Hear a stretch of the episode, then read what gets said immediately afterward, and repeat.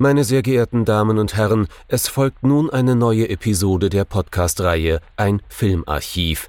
Knut Brockmann und Jochen Ecke unterhalten sich über ältere und interessante Filme für ihre Blu-ray-Sammlung. Wir wünschen gute Unterhaltung.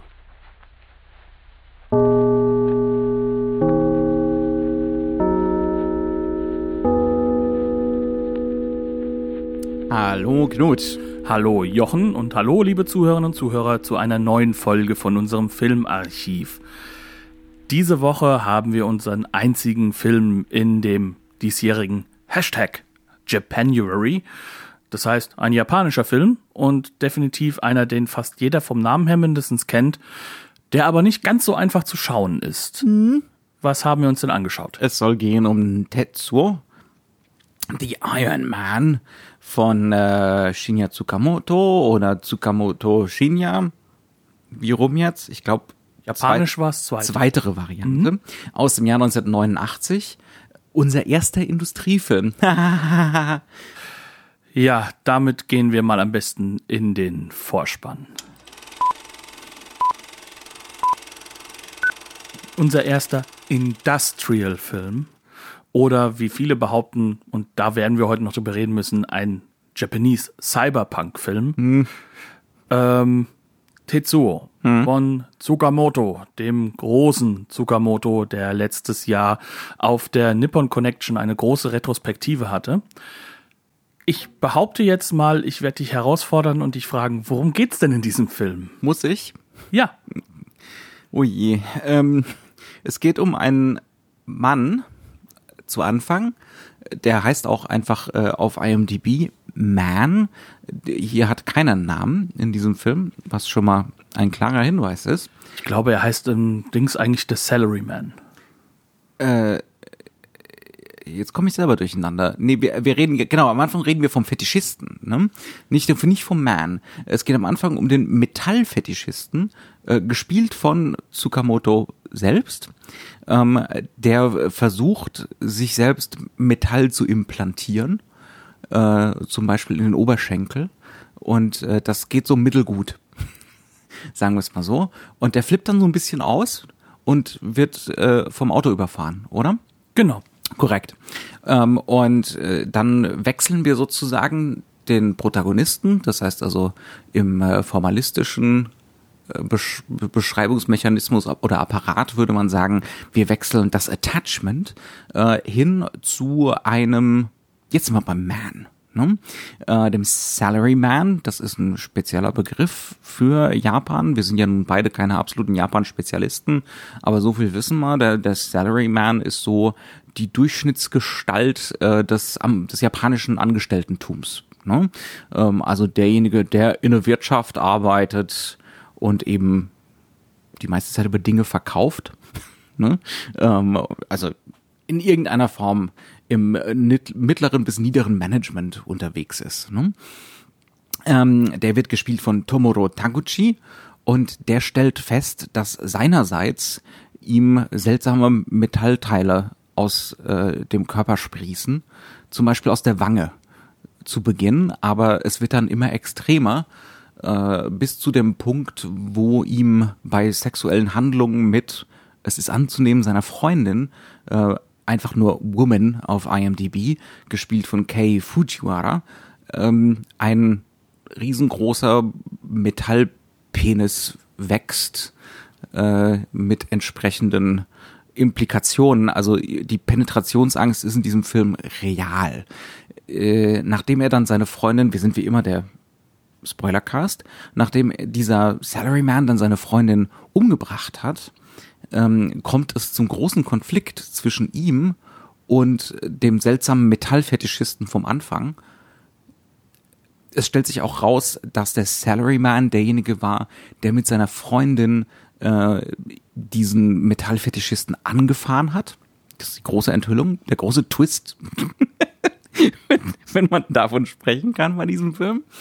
Ähm, jedenfalls, äh, es kommt zum großen Kampf zwischen dem Metallfetischisten und dem Mann, dem Salaryman, der immer mehr äh, seltsam metallisch mutiert, bis sie beinahe am Ende zusammen verschmelzen auf keinesfalls homoerotische Art und Weise. Äh, und Gibt auch gar keine homoerotische Penetration. Nein, nein, nein, nein, keinesfalls. Ähm, und Körperöffnungen und so. Und gemeinsam beschließen sie jetzt, die Welt in Metall zu verwandeln. Ende. Ja. Ist ja auch ein kurzer Film mit seinen 70 Minuten ungefähr. Das Ganze klingt jetzt sehr abstrus und ähm, wie manchen Menschen aufgefallen sein sollte, ist dieser Film definitiv nicht als klassisch narratives Stück zu sehen. Das ist pure Performance. Genau, sondern er ist eine pure Performance und zwar eine wütende Performance, eine günstige Performance außerhalb jeder Studiostruktur und Auf im 16 Millimeter Endeffekt gedreht, selber in extremen Independent-Strukturen, war dann wohl auch, glaube ich, sehr, sehr instrumentell, äh, sehr wichtig für den japanischen Independent-Film, weil der gute Mann damit auch international durchaus Erfolg hatte. Ne? Ähm, also durchaus auch filmgeschichtlich ein sehr, sehr relevanter Film, der einer jungen Generation von japanischen Filmemachern gezeigt hat, dass man mit minimalen Mitteln internationale Aufmerksamkeit erregen kann. und vor allem halt auch mit extremen Mitteln. Das heißt also, wir haben es hier mit einem Film zu tun, der vor allem eins ist. Es ist ein riesiges, und wir entschuldigen uns jetzt für die Ausdrucksweise, ein riesiges Fuck you in alle Richtungen. Es ist ein unglaubliches nihilistisches Monster. Und mit Nihilismus ist in diesem Fall wirklich mal jetzt echt richtig Nihilismus gemeint. Dieser Film, it does not believe in anything. Ja, Außer, Aber- außer vielleicht an Zorn, Wut und Zerstörung und Tod. Aber ähm, um das verstehen zu können, müssen wir uns, glaube ich, dem Ganzen erst einmal dahingehend nähern, dass wir uns mit den Strukturen auseinandersetzen. Wie ist das Ganze gestaltet? Was macht denn dieser Film eigentlich? Er nimmt sich, ich weiß nicht, ob du in diese Richtung wolltest, aber ich würde jetzt einfach mal so anfangen. Er nimmt sich Strategien, Darstellungskomplexe, Motive, Themen aus der Moderne. Aus der Moderne und zwar da auch eher aus derjenigen, die etwas avantgardistischer oder sagen wir mal expressiver geprägt ist. Ähm, Im Endeffekt ist es ein Film, der sich sehr stark bei gewissen Regisseuren und popkulturellen oder kulturellen Artefakten bedient und diese in einer Form miteinander verwebt, dass daraus ein durchaus avantgardistisches, popkulturelles ja, kann man schon sagen, Artefakt wird, ein eigenes Artefakt. Welche Regisseure sind das? Das kann man, glaube ich, relativ gut abfrühstücken. Da haben wir zum einen natürlich äh, David Cronenberg, das sieht man. Das ist ein Film der, äh, der, der, der, der Körperveränderungen, der, der, der veränderten Körperlichkeit, Des neuen Fleisches. des neuen Fleisches, genau, also dieser, diese subversiven, auch, auch, auch Schmerztherapie, die daraus wird, ähm, die aber auch bei Cronenberg genau das ist, nämlich eine Schmerztherapie. Und ähm, er nimmt sich auch äh, das Frühwerk von David Lynch, da ist viel Eraserhead, gerade in der Ästhetik halt auch drin, auch in der Form, wie Geräusche und Musik verwendet werden, um einen Und Teppich Verfremdungseffekte und so einen Genau. Atmosphärischen Teppich zu erzeugen. Ja. Genau. Und ähm, er kümmert sich auf der visuellen Ebene und der Montageebene sehr stark um das gerade sehr stark aufgekommene Musikvideo. Wir haben 1989 und gestaltet das sozusagen ähm, mit ein und macht daraus eben sozusagen eine eigene Form von äh, radikaler Montage, die auch in gewisser Weise versucht, über die Musik, über den Rhythmus zu arbeiten. Und diese Musik und dieser Rhythmus, da kommt auch so ein bisschen so der Industriescherz her, ist äh, Industrial Rock, kann man sagen, oder vor allem der Industrial Part vom Industrial Rock ähm, und ist äh, komponiert, das muss man einfach hier bei jedem Tsukamoto-Film dazu sagen, weil das ist so sein Hauskomponist gewesen, äh, von Ju Ishikawa. Ähm, Ich würde noch, ich würde noch ein bisschen weiter zurückgehen in die Kulturgeschichte, noch ein paar Sachen hinzufügen. Äh, ich würde zu, zu in Richtung J.G. Ballard gehen. Der hat natürlich auch so eine äh, Cronenberg-Connection mit Crash. Also diese Idee von, dass äh, menschliche Begierde so formbar ist, äh, so dehnbar, ähm, so ja eigentlich grundsätzlich formlos alles sein kann. Man kann als Mensch grundsätzlich alles begehren. Das ist auch so ein so ein weiterentwickelter freudianischer Gedanke zum Thema Fetischismus und solche Geschichten, ähm, dass man zum Beispiel auch äh, leblose Objekte begehren kann, dass man ein Auto begehren kann, dass man sich wünscht, mit dem Auto zu verschmelzen beispielsweise. Und das haben wir dann in sowas wie Crash, wo es genau darum geht. Ne? Ähm, Genau. Beim Autounfall gerade Sex im Auto zu haben und im Tod mit dem Auto zu verschmelzen, wortwörtlich körperlich, ne? mit dem Auto, das in seine Bestandteile zerlegt wird im Crash. Ähm, das ist zum Beispiel definitiv was, was hier drin ist, aber äh, das sind ja auch Ideen, die gehen im positiven Sinne zum Beispiel in Richtung italienischer Futurismus. Rennautos mit da auch da ging es darum mit Mensch um die Mensch-Maschine mit Menschen zu mit dem mit der Maschine zu verschmelzen eins zu werden aber damals noch im positiven Sinne ne? ähm, auch äh, gerne mal ein bisschen faschistoid ne? gar keine Frage das ist alles hier so drin diese ganzen äh, komplexe Themenkomplexe Ideen aus der Moderne Verfremdungseffekte noch und nöcher gerade auf der Tonebene, also einfach Töne, die so nicht passen. Mhm. Das ist so einer von den Standards im Film. Ähm, Montagetheorie, äh, Surrealismus, ne? ähm, Expressionismus durchaus. Alles, hier ist, die, hier ist im Prinzip die ganze dunkle Seite der Moderne versammelt. Aber ist es denn ein modernistischer Film? Ich glaube, dazu müssen wir noch in der Hinsicht ein bisschen ausholen, dass wir sagen können, wir hatten jetzt ja fast alles westliche Bezugsquellen, ja. bis auf vielleicht das Montagetheoretische, mhm. was über äh, das russische, sowjetische Kino ja schon lange auch in Japan also, seinen Der Film hat praktisch keine Mise en scène.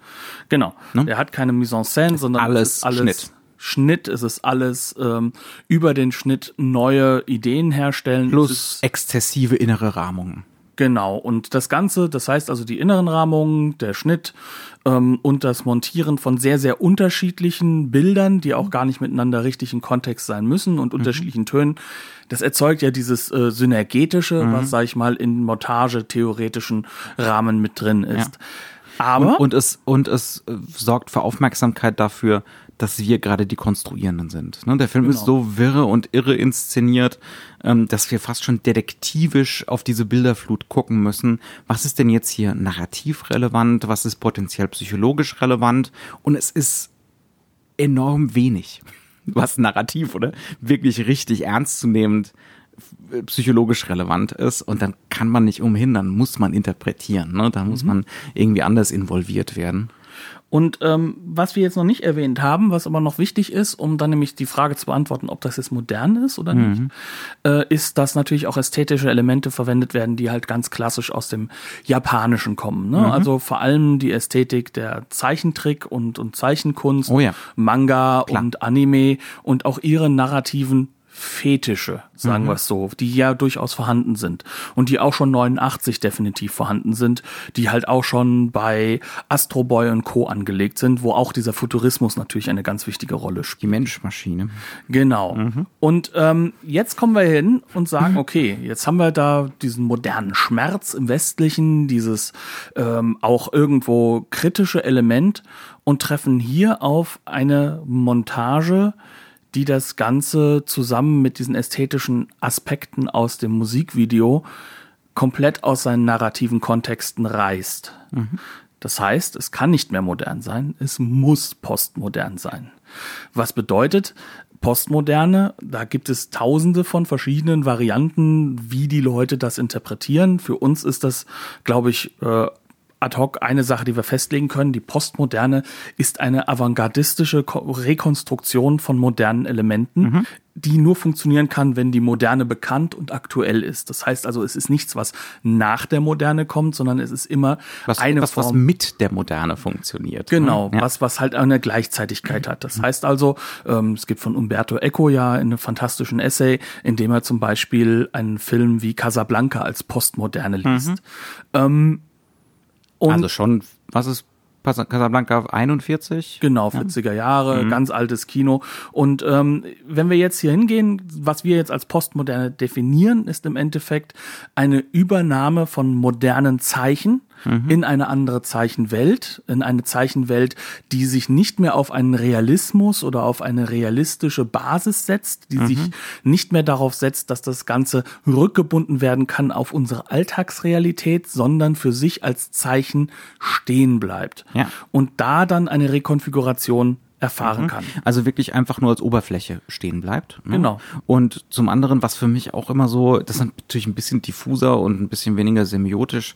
Äh, Ich bin nicht immer der allergrößte Semiotik-Fan, aber das, das finde ich plausibel, absolut. Ähm, äh, was für mich auch immer so zentral ist, die Moderne leidet. Und zwar leidet die Moderne unironisch. Ja, ähm, an der Gegenwart, sprichwörtlich an der Moderne. Ähm, und in diesem Film, hm, ist, diese, ist dieses Leiden hier ernst zu nehmen? Nee, weil es hat ja keine moderne. Es gibt ja kein, kein echtes. Also es gibt auch kein wirkliches. Und deswegen, also das, das Wort Zeichen benutze ich jetzt halt hier auch im Baudrillardschen Sinne, ich bin da ganz ehrlich. Aber vor allem geht es mir darum, dass wir dieses, dieses, äh, dieses Modell der Realität nicht mehr haben, sondern eben wirklich dieses Hyperreale. Das heißt also eine eigene konstruierte Realität, die natürlich dieses Leiden der Moderne Die nicht, nicht mehr auf irgendeine eine Konsensrealität verweist. Ne? Genau. Ja. Das kann sie nicht mehr.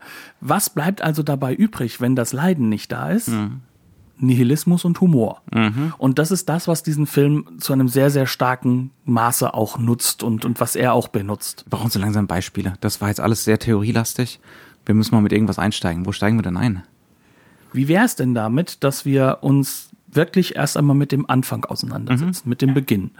Ähm, wir lernen eine Figur kennen, nämlich eben diesen Metallfetischisten. Und wir sehen, wie dieser In seinem Lair, ne? Genau, wie der in so einer kastenartigen Welt gefangen ist und anfängt, sich sein Bein aufzuschneiden, seinen Oberschenkel. Und das Ganze wird sofort eklig, hocheklig. Wir sehen, wie er dann sich dieses, dieses Metalldingen einsetzt, nachdem er, und das ist halt so ein typisches Montageelement, wir seine Zähne sehen und wie er so diesen, ja, das ist so ein Teil von einer Schraube, ne, äh, sich durch die, über die Zähne fahren lässt mit einem lauten, kratzenden Geräusch. Auch das hat gleich wieder eine Schmerz, eine Schmerzartigkeit, aber auch keinen Realismus. Dann setzt er sich das ein und will dann sein Bein wieder zubinden und irgendwann bindet er es dann eine kurze Zeit wieder auf und da drin sind Maden drin. Das heißt also, wir werden hier mit einem extremen, effekthaften, in ganz kurzen, äh, wenn wir ganz ehrlich sind, in ganz, ganz kurzen Schlaglichtern Genau. visuell. Du hast gerade ganz viel rekonstruiert, was der Film wirklich nur impliziert, ne? was sozusagen zwischen den Schnitten passiert und du rekonstruierst das. Also zum Beispiel, dass da Zeit vergeht zwischen dem Metall einsetzen, verbinden und wieder aufmachen und plötzlich sind da die Maden. Das hast du gerade, ge- ne? Ganz klar. Das ist deine Leistung. Ähm, das ist nicht im Film.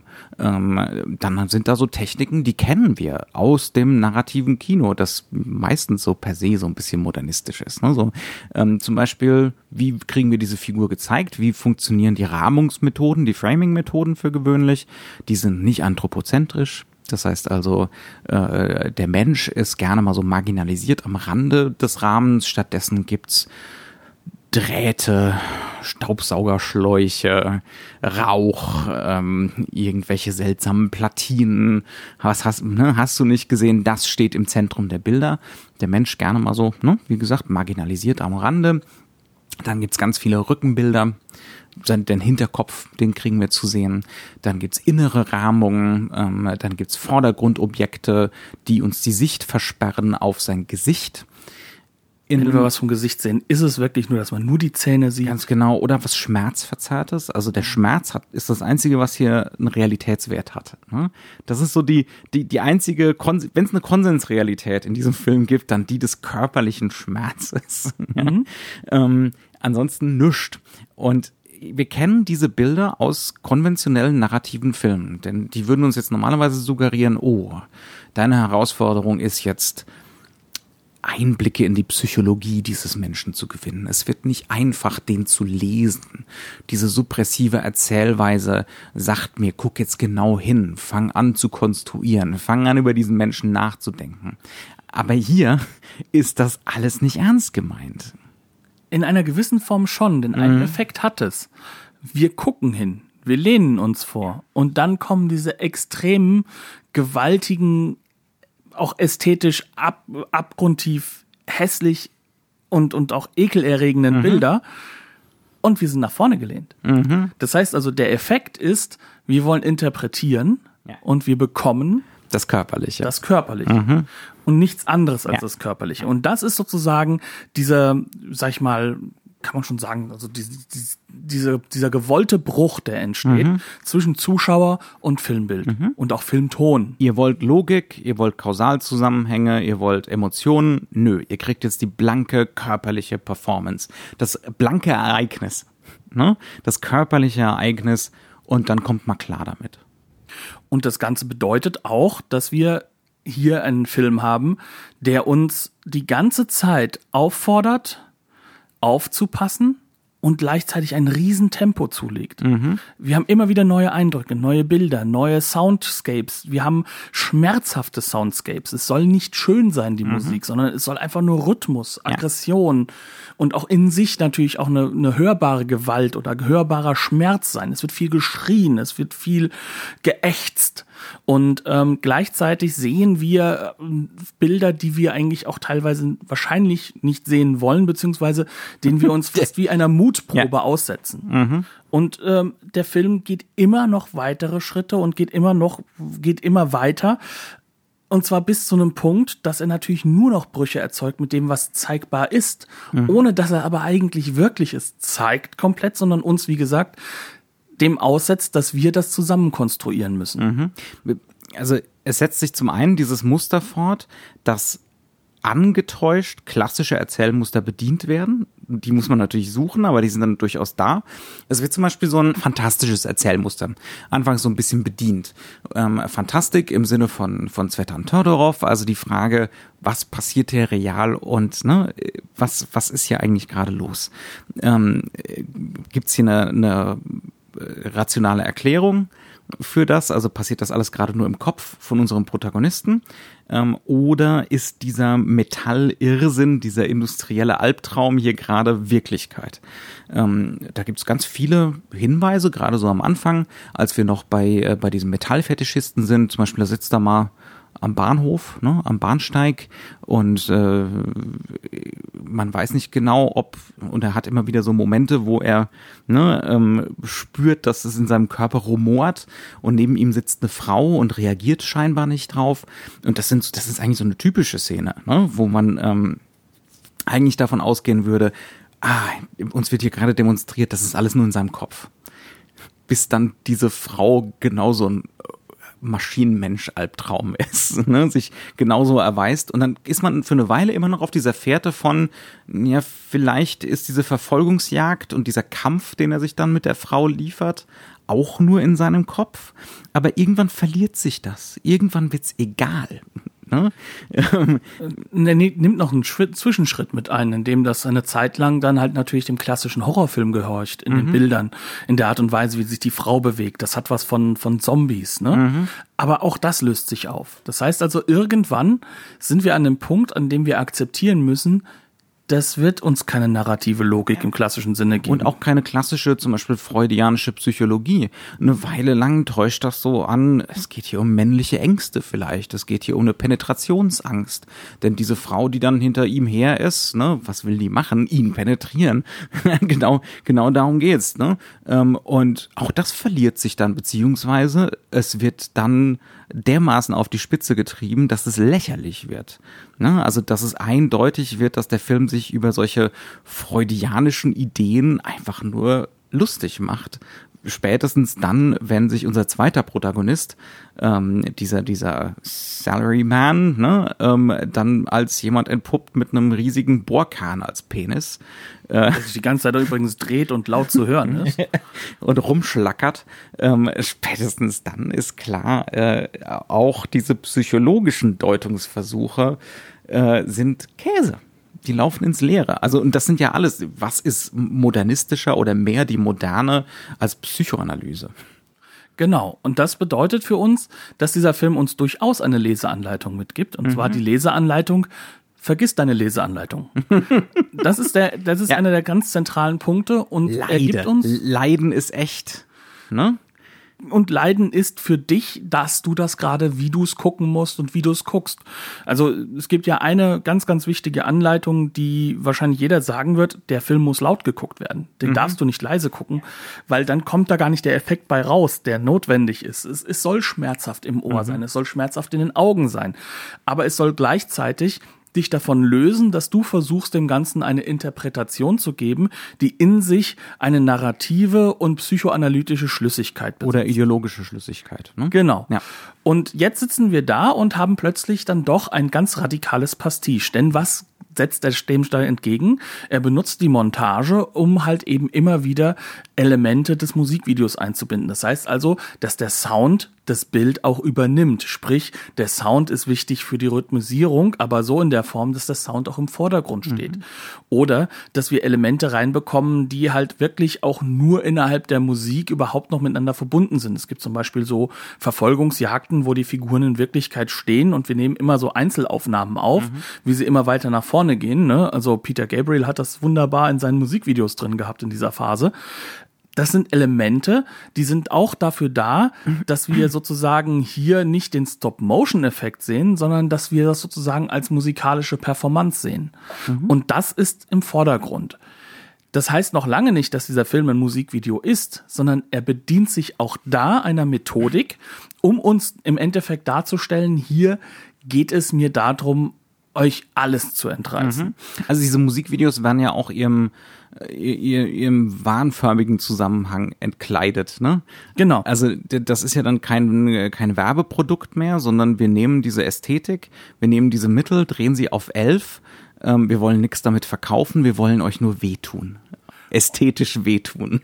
Genau, und wir zeigen euch, dass es euch eigentlich schon in seiner vor vorherigen Form, seiner wahren Form eigentlich wehtut. Und das ist vielleicht so das Einzige, wo man sozusagen eine mhm. Rückbindung sehen Klar, kann. Ja. Ne? Und, ähm, Aber auch wieder so eine nihilistische. Ne? Genau. Das ist alles Dreck, das ist alles Schmutz und ich zeig euch, wie dreckig das eigentlich ist. Ja. Und das geht mit einher damit, dass der Film auch immer mehr auch zu, zu diesem Manga- und Anime-Logiken wird. Mhm. Ähm, da kommen wir, glaube ich, an diesen Punkt, wo es ganz spannend wird, dass Tetsuo gerne als quasi sozusagen der Anfangspunkt des Japanese Cyberpunk gesehen wird. Mhm.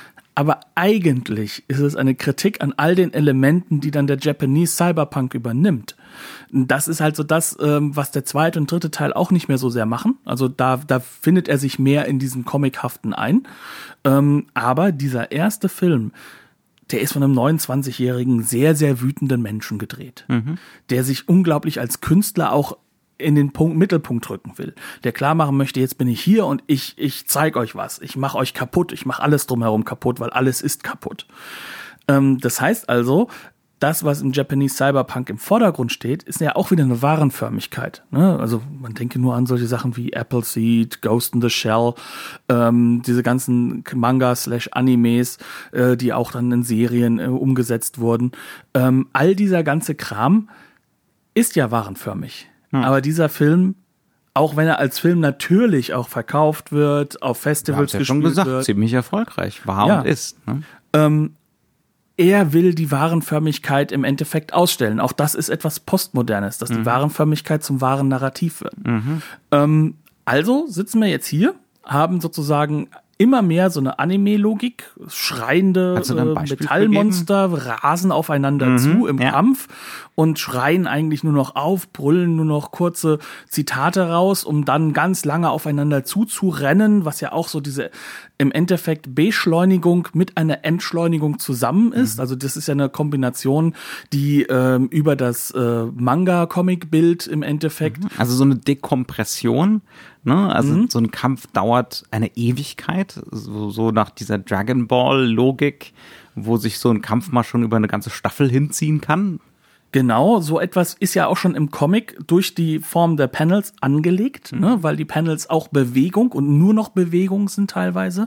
Dann halt auch eben über dieses Ausschreien von Kommentaren sozusagen auch so eine Art innere Veränderung dargestellt worden. Das heißt also, innerhalb des Kampfs gibt es auch eine psychologische Narration und das Ganze wird hier vollkommen nihilistisch äh, ja, auf die Spitze getrieben und gleichzeitig ausgestellt. Mhm weil wir wollen ja gar nicht, dass es aufeinander fällt. Irgendwann wollen wir auch, dass das Ganze endlich mal zum Ende kommt. Das ist ja definitiv und das ist gewollt. Also so ging's mir beim Schauen auf jeden Fall. Es ist gewollt. Das ist ja. wirklich nicht so von wegen der Film ist schlecht, sondern das will ähm, er auslösen. Das ist seine Qualität. Genau. ähm, und dann kommen wir halt eben an den Punkt, an dem dieser dieses ganze Konzept nach 70 Minuten als ein großes Uff bei uns übrig bleibt. Mhm. Aber was bleibt denn davon dann übrig, außer der Nihilismus? Außer dass alles ist schrecklich und alles ist nur noch Metall und alles ist nur noch aufgelöst. Wir haben noch gar nicht drüber geredet, dass der Film ja auch hoffnungslos unterbelichtet ist, mhm. dass die Körnung immer im Vordergrund steht, ja. dass er immer wieder versucht, Videoeffekte einzubauen. Das heißt also, dass plötzlich das Videobild ja, es verändert sich die Materialität. Ne? Ähm, zum Beispiel kriegen wir am Anfang mal eine Rückblende, glaube ich, mhm. äh, über VHS gezeigt. Die ist sogar Video. gegen Ende. Ähm, ja, mhm. und am Anfang gibt's aber auch so ein ja. Ding, glaube ich, mit, mit Video, soweit ich mich erinnern kann. Ähm, also das sind ja fast schon so konventionelle Momente. Ne? Nur, dass ähm, es eben auch wirklich darauf hinweist, dass wir einen Fernseher haben. Das ja. Also der Fernseher ist unsere Erinnerung. Ganz also, genau. Ne? Also das ist, ja. das hat genau die ganze Zeit dieser Hinweis auf, nö, das ist jetzt keine wirkliche Erinnerung. Das ist gerade eine Konstruktion von einer Erinnerung, die ich dir hier gerade doppelt zeige, damit du darauf aufmerksam wirst. Ne? Genau. Es ist ein reines Zeichen. Da sind wir wieder bei der, bei der Semiotik. Ne? ähm, aber es geht genau um dieses Hinweisen auf, das ist, es ist nur eine Erzählmechanik, es ist eine reine Repräsentation, es hat nichts mit irgendeiner Form von Realität zu tun. Ja. Eben mit der Auflösung von Realität. Das mhm. Fernsehbild ist realistischer oder echter als die echten mhm. Gedanken oder das echte ja. Nachdenken. Und das Ganze hat natürlich auch einen politischen Kontext. Mhm. Ähm, wir haben es hier mit jemandem zu tun. Tsukamoto will sich als Einzelkünstler beweisen. Das. Ganze ist, steht aber mit was Kommunenartigen. Also mhm. man lebt zusammen, bis auf dem Hauptdarsteller in, in einem in einer kleinen mini kleinen Butze, die gleichzeitig das Set ist. Ähm, man äh, verliert immer wieder Leute, die mitgearbeitet haben. Am Ende muss die Beleuchtung der Kameramann muss der, der Hauptdarsteller selbst die Beleuchtung machen. Ähm, der Kameraoperator ist entweder Tsukamoto oder wenn er selbst im Bild ist, weil er spielt ja ähm, sich selbst als Metallfetischisten, ähm, dann muss halt eben die äh, Frau, also die äh, The Woman, die, die sozusagen die Kamera Kate, Kate, übernehmen. Kate ja. ja. Genau. Und ähm, sie ist ja selbst heutzutage als, als Performance-Regisseurin auch unterwegs. Ähm, und jetzt haben wir so diesen Punkt erreicht, an dem wir sagen können, okay, warum machen die das Ganze eigentlich? Und da kommt natürlich dann die Frage, was ist denn 1989 los? Mhm. 1989 ging es Japan schockierend gut. Gerade noch gerade noch, wir befinden uns mitten in einer riesigen Immobilienblase. Es wird unglaublich viel Geld gemacht und es wird unglaublich viel überbewertet. Der ganze Markt ist jetzt sozusagen so weit, dass hier in Deutschland alle vom schockierenden Druck aus dem Osten reden, mhm. weil die uns ja alle einnehmen werden, weil die ja so performancemäßig besser sind als wir in Deutschland mit, mit ihren ganzen Sachen. Und wir haben hier jemanden, der sich diesem ähm, normhaften Leben des Salaryman definitiv nicht untergeben möchte. Mhm. Das heißt also, innerhalb des Kontexts, in dem wir uns befinden, haben wir unglaublich viele Salarymans, die alle versuchen gerade ihre Schärfchen ins Trockene zu bringen. Die mhm. wollen alle jetzt hingehen und wollen jetzt das große Geld machen, indem sie sich in dieser Maschinerie des, der, der, der, der Konsumgesellschaft ähm, wiederfinden. Und mhm. sie konsumieren auch viel. Weil das ist das, was übrig bleibt, wenn du dann nach so einem harten Arbeitstag und in Japan ist der durchaus länger als in Deutschland, nach Hause kommst, dann bleibt nur noch Konsum übrig. Mhm. Und zwar einfacher Konsum, schneller Konsum, effekthaft für mhm. dich, dass du schnell deinen Fix kriegst an, an, an anderen Welten, die du dir dann aufbaust. Zum Beispiel die eigenen Gefühle wegsaufen. Genau. Oder halt eben, wenn man nicht wenn man nicht gerade Säufer ist, dann kann das natürlich auch sein, dass man einfach wirklich Videos konsumiert, mhm. Fernsehen konsumiert. Wir sind in der Phase, in der die, dass der Direct-to-Video ganz, ganz stark in den Vordergrund mhm. gerät. Und dem verschließt sich ja der Regisseur auch, obwohl er das Geld von so einer Firma bekommt. Mhm. Ähm, er verschließt sich dem, dass, dass es überhaupt markt, marktkonform verwertbar ist. Und dieses Nihilistische, alles daneben, diese ganzen Aspekte zu nehmen, das zusammenzuschieben mit den modernen Schmerz, mhm. das hat hier eine Aussage. Ja. Das hat eine Aussage, die einfach sagen soll, hier ist gar nichts mehr. Hier mhm. ist nichts, was, was lebens- oder lohnenswert ist. Mhm. Das ist ein Spiegel. Das heißt, also, du würdest schon sagen, dass das dann doch auf, auf so eine Konsensrealität irgendwie verweist. Nein, nicht der Film verweist drauf, sondern das Entstehen des Films verweist drauf. Mhm, das ist ein großer Unterschied. Und ich glaube, das ist halt auch so eine Sache, die bei der Postmoderne sehr, sehr wichtig ist. Also ich würde sagen, in der Hinsicht ist er so ein bisschen. Mhm. Das ist die- ein sehr guter Hinweis. ja, Ja, ja. wie die Mhm. späteren Lynch-Sachen auch sind. Ne? Also er verweist ja selbst auf den frühen Lynch und äh, die späteren Sachen ähm, bis dann halt hin zu Mulholland Drive sind ja dann Filme, die dann ja auch sich diesem verschließen und nur noch in diesem Konsumwelten existieren. Das heißt ja auch nicht, dass der deswegen hingeht und sagt, kauf keine Waren mehr, sondern er stellt das in den Kontext des Rezipienten. Und das ist ein großer Unterschied. Ja. Und dieser Unterschied ist halt einer, der, der nicht aussagt, du bist in dieser Filmwelt gefangen und diese Filmwelt existiert ja eigentlich gar nicht, sondern er weist sich darauf hin, dass die konsensrealitätsnahen Filme nicht existieren eigentlich, dass diese auch eine Konstruktion sind. Das heißt, er weist nur noch auf Konstruktionen. Und das ist vielleicht das, was sozusagen übrig bleibt am Ende. ja. Meiner Meinung nach. Ja, also so kann man das, also das ist auf jeden Fall ein interessanter Hinweis, ja. Ähm, also es, es bleibt halt, für mich bleibt vor allem dieser schrille, irre, diese Textur auch. Ähm, also das ist ja auch ein Effekt und das, wir können vielleicht noch einen Moment, ähm, wir haben ja noch gar nicht so lange geredet heute, wir können vielleicht ein bisschen tatsächlich über dieses Performative an dem Film reden. Ne? Also mit, mit Performativ ähm, meinen wir ja ähm, das Ereignishafte. Ne? Also das, was nicht äh, in eine Kausalkette eingebunden ist, was nicht ähm, irgendwas mit einer Spielhandlung zu tun hat, sondern äh, das sind meistens basalere Dinge, körperliche Dinge, Sachen, die nicht mehr auf was äh, Rationales runtergebrochen werden können, ne, die man nicht mehr so einfach interpretieren kann. Ähm, und das ist ja, das ist was, was der Film unglaublich gut auch macht. Ne? Also das ist wirklich, es ist auch unglaublich nervig. Wir haben es schon gesagt, das soll es sein. Aber diese unfassbaren Bilder, wo er, wo er diese, diese Pappmaché und Drahtgebilde auch durch die Montage ähm, so verkauft, so zusammenmontiert, ähm, dass immer so momenthaft echte Körper daraus werden. Also man ist sich natürlich eigentlich konstant bewusst, das sind, das ist ein Low-Budget-Film, das ist nicht überzeugend, man sieht an allen Ecken und Enden, ne, wie das zusammengemanscht ist und man soll's auch sehen, aber ab und aber immer wieder entsteht auch durch die Montage, durch das Licht, durch die, die Rauchschwaden, die da durchziehen, ähm, entsteht so eine ganz kaputte Körperlichkeit. Ne? Also wann solche Körperschemata in einem selbst beim Zuschauen aktiviert, ähm, so dass man so ein ganz so ein ganz schlimmes Unbehagen entwickelt, weil man einerseits den menschlichen Leib darunter erkennt, aber andererseits diese pulsierenden, seltsamen zusätzlichen Gliedmaße, Körperöffnungen als Teil dieses Leibs mitempfindet. Was auch mit dem Sound zu tun hat. Ne? Ja. Also wie sagt's immer wieder, äh, fast jeder äh, Effektmensch wird dir sagen, Sound sells it. Also Ja? ja. Und so, so wird man dann immer wieder, also das ist zumindest so mein Empfinden bei dem Film, gerade so ab der Hälfte, so jenseits der Hälfte, ja, ähm, dass man immer wieder zu diesem, zu diesem Iron Man wird.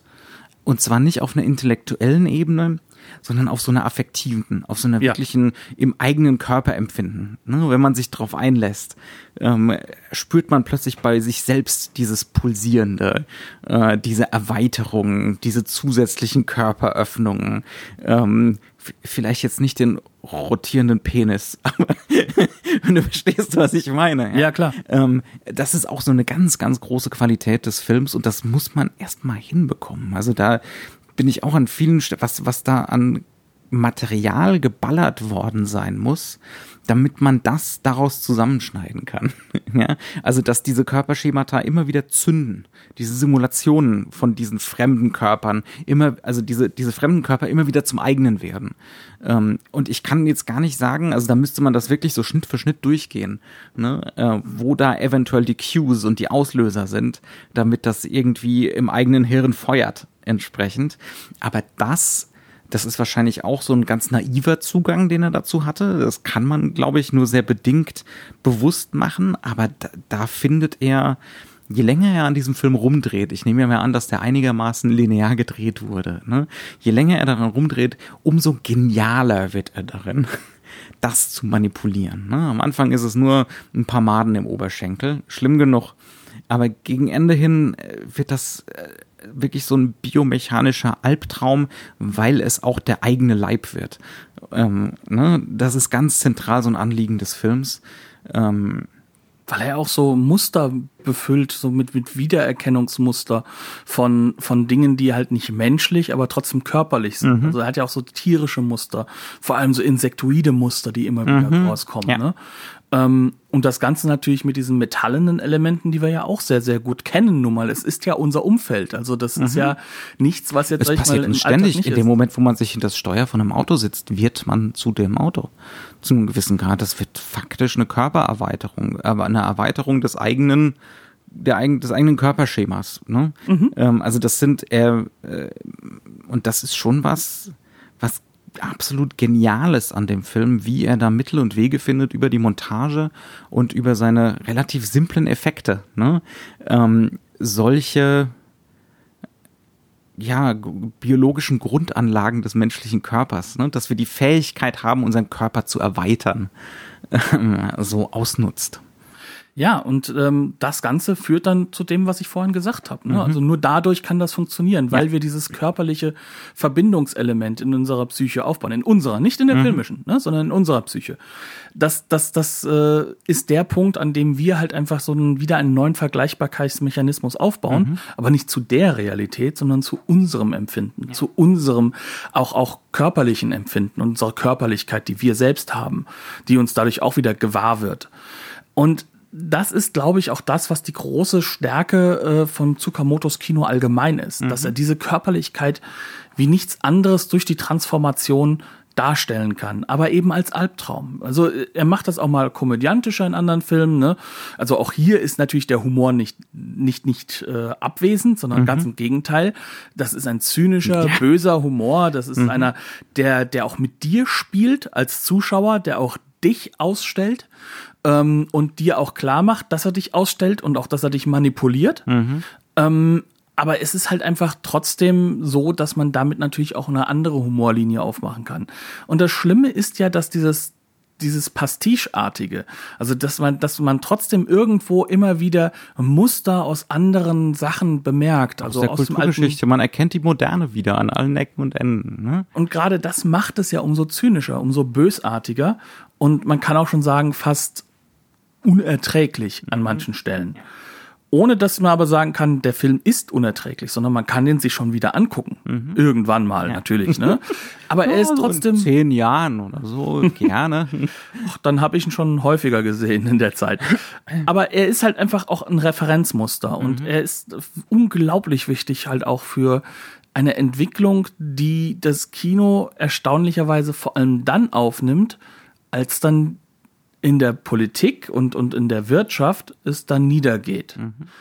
Und dann plötzlich, also Anfang bis Mitte der 90er Jahre, wird das Ganze wieder warenförmiger. Mhm. Und das ist eigentlich das Spannendste daran, was man historisch dann nochmal betrachten kann, dass eine Warenförmigkeit daraus wieder entsteht. Nicht bei Tsukamoto selbst, obwohl er selbst auch eine Ware ist und sich selbst auch als Ware inszeniert, als mhm. Künstler, man muss ja von irgendwas leben, das ist nicht böse gemeint, sondern das ist Teil des Kunstbetriebs schon seit hunderten von Jahren. Aber er macht das halt einfach auf eine Art und Weise, in der er uns halt trotzdem immer etwas relativ Schonungsloses mitgibt, was aber eben dann zu diesem Japanese Cyberpunk wird und wo ich ihn deswegen nicht mit hinzuzähle, weil die komplette Richtung Mhm. Wie er das schiebt und wie er das verzerrt, in diesem Film zumindest, definitiv eine ganz andere ist mhm. und eigentlich wenn das Japanese Cyberpunk schon so gegeben hätte, es ausstellen würde als negativ, als mhm.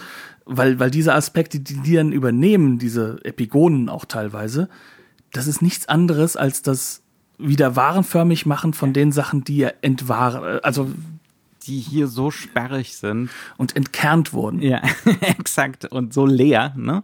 Bewusst leer, ähm, dass das eigentlich nur ganz oberflächlich miteinander was zu tun hat. Auch wenn es vielleicht in der Optik, in der Ästhetik Ähnlichkeiten gibt, ja. Genau. Ich glaube, wir haben es dieses Mal. Jo, Ist ja auch ein kurzer Film, also auch ein kurzer Podcast.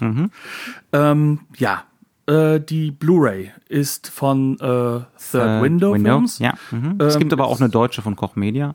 Genau. Ähm, die Blu-ray, die ich habe, ist befreit von Extras, aber dafür sind zwei Filme drauf, auch der zweite, der, glaube ich, in Deutschland noch immer nicht so einfach zu erhältlich ist, weil der Gar nicht, wie heißt der zweite nochmal? Nicht The Bullet Man, ne, sondern Tetsuo 2, Namen habe ich jetzt auch vergessen. Ich weiß nur, dass der Film, ähm, so viel ich weiß, mal beschlagnahmt wurde. Früher. Nicht mehr ist, aber der ist, glaube ich, noch immer indiziert. Ja, dementsprechend, ähm, den zweiten Film muss man dann auch nicht besprechen, können wir gar nicht besprechen. Ähm, der erste Teil ist aber in Deutschland ab 16 freigegeben. Wahrscheinlich auch, weil diese Warenförmigkeit und Sperrigkeit vieles wieder wegnimmt von den Effekten, die ja eigentlich auch schon sehr horribel sind. Das, hat, hat tatsächlich mal jemand gemerkt, was ja erstaunlich ist. genau. Die Discs sind auf jeden Fall empfehlenswert. Der Film ist empfehlenswert. Er ist sehr spannend. Und finde nicht im ich. herkömmlichen Sinne. Nee, aber im, ähm, Ja. aber im Kern sorgt er dafür, dass wir uns auf jeden Fall noch einmal mit einem Aspekt des japanischen Kinos auseinandersetzen konnten, der im Endeffekt gar nicht mal für sich so eigen steht, aber der, sag ich mal, auch viel Missverständnis hervorruft. Auch gerade innerhalb dieses Kultstatus. Ja. Ja, und damit war es das, unser einziger diesjähriger Beitrag zum Hashtag Japanuary. Das heißt nicht, dass wir nicht dieses Jahr vielleicht noch mal ein paar japanische Filme machen, aber jetzt nicht so in dieser Fülle dieses Jahr. Ähm, aber ich Weil denke, es unser ein, Terminkalender schon zu voll ist. genau. Aber ich denke, der Film selbst ähm, ist ein guter Beitrag Absolut. als Film. Ja. Unser Beitrag, da, das müsst natürlich ihr entscheiden. Ganz genau. Gut, ähm, dann ne, bleibt uns gewogen und äh, wir sagen Adieu. Tschüss und auf Bis Wiederhören. zum nächsten Mal.